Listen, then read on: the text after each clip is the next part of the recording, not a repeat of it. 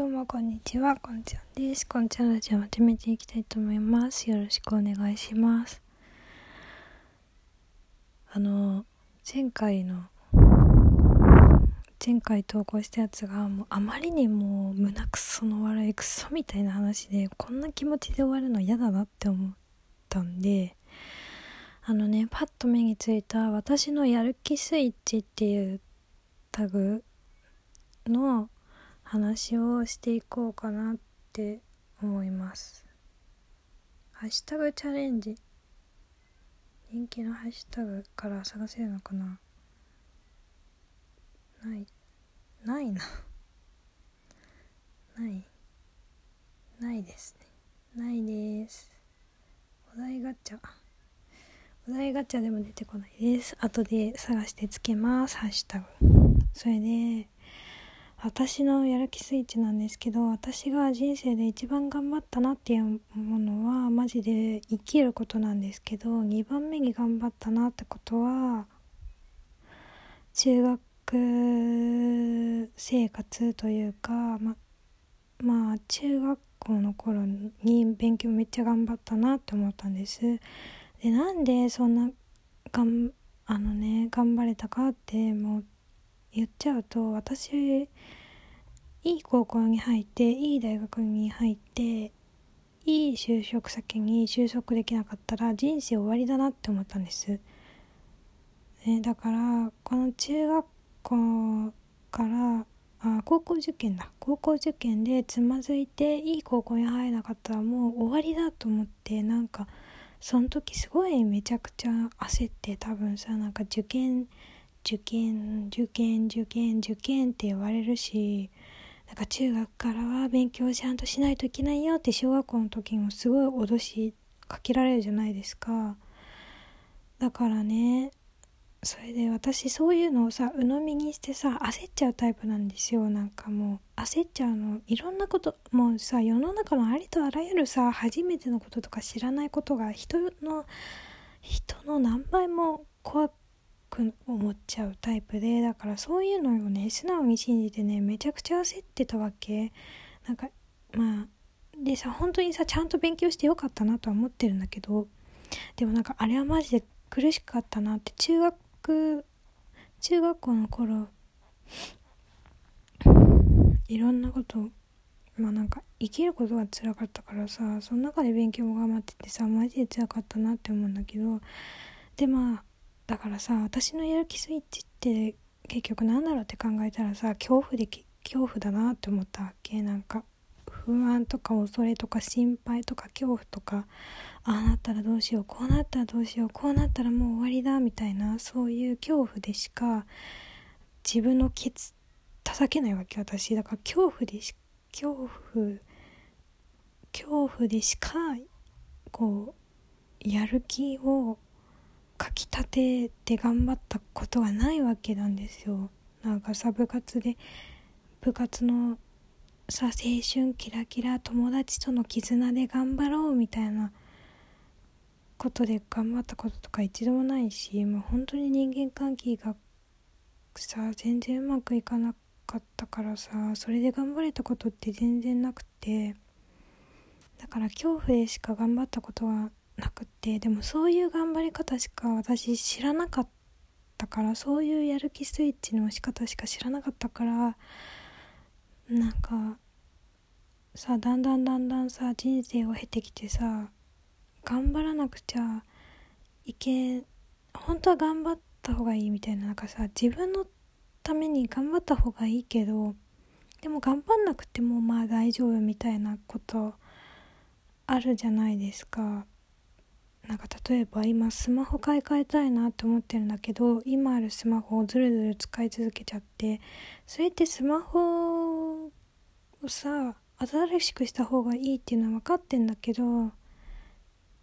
でもなんかスマホ新しくしなくても誰に怒られるわけでもないしなんかまだまあクソっていうかちょっと性能は落ちてきてるけどあのバッテリーとかねダメになってきてるけど使えるって使えるしでなんかもうなあなあにっちゃってるんですもう本当に本当に私は人生においてのエネルギーが枯渇しまくってる人間なんでそういうことすらする気力が湧かないんですけど。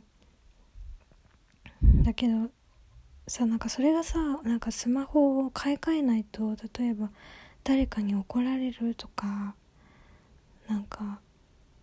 この先すごい辛いことが起こりますみたいなさ例えば占いで予言されたとかさなんかスマホを買い替えないとあなたはもう嫁1年ですとか言われたらさ、まあ、がん買い替えるかもしれないよ頑張ってね。でもさなんか別に誰に何も言われるわけでもないのに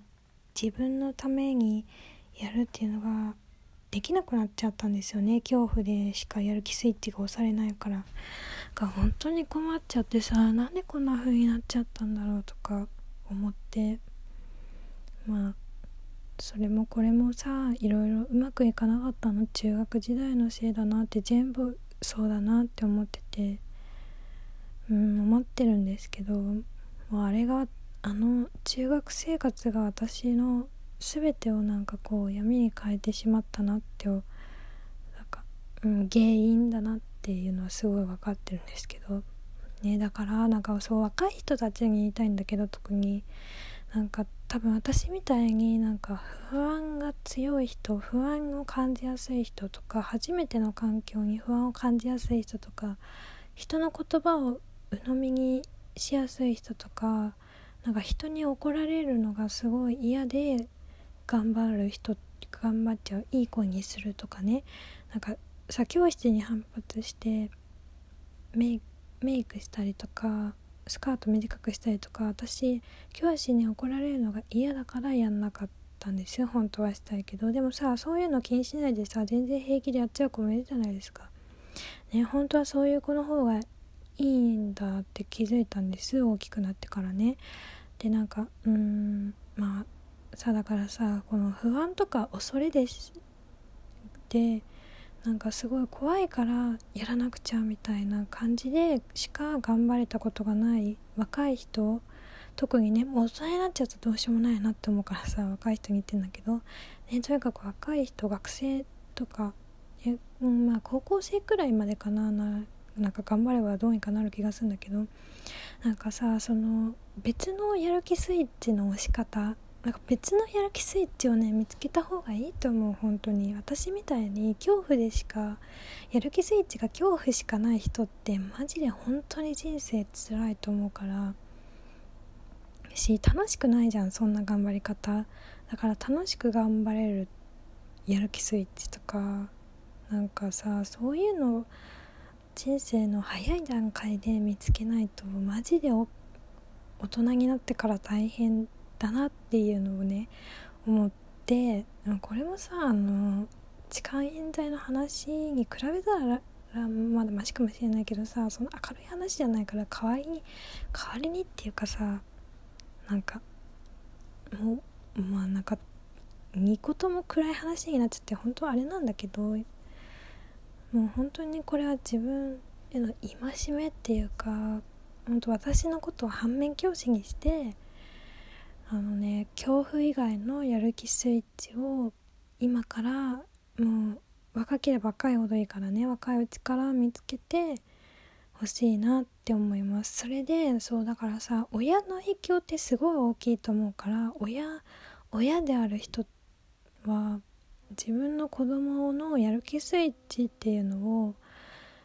恐怖以外のやる気スイッチっていうのを作ってあげる努力をしなきゃいけないなって思う。だからなんか怒りすぎたりとかその子供を否定しすぎたりとかなんでこんなこともできないのとか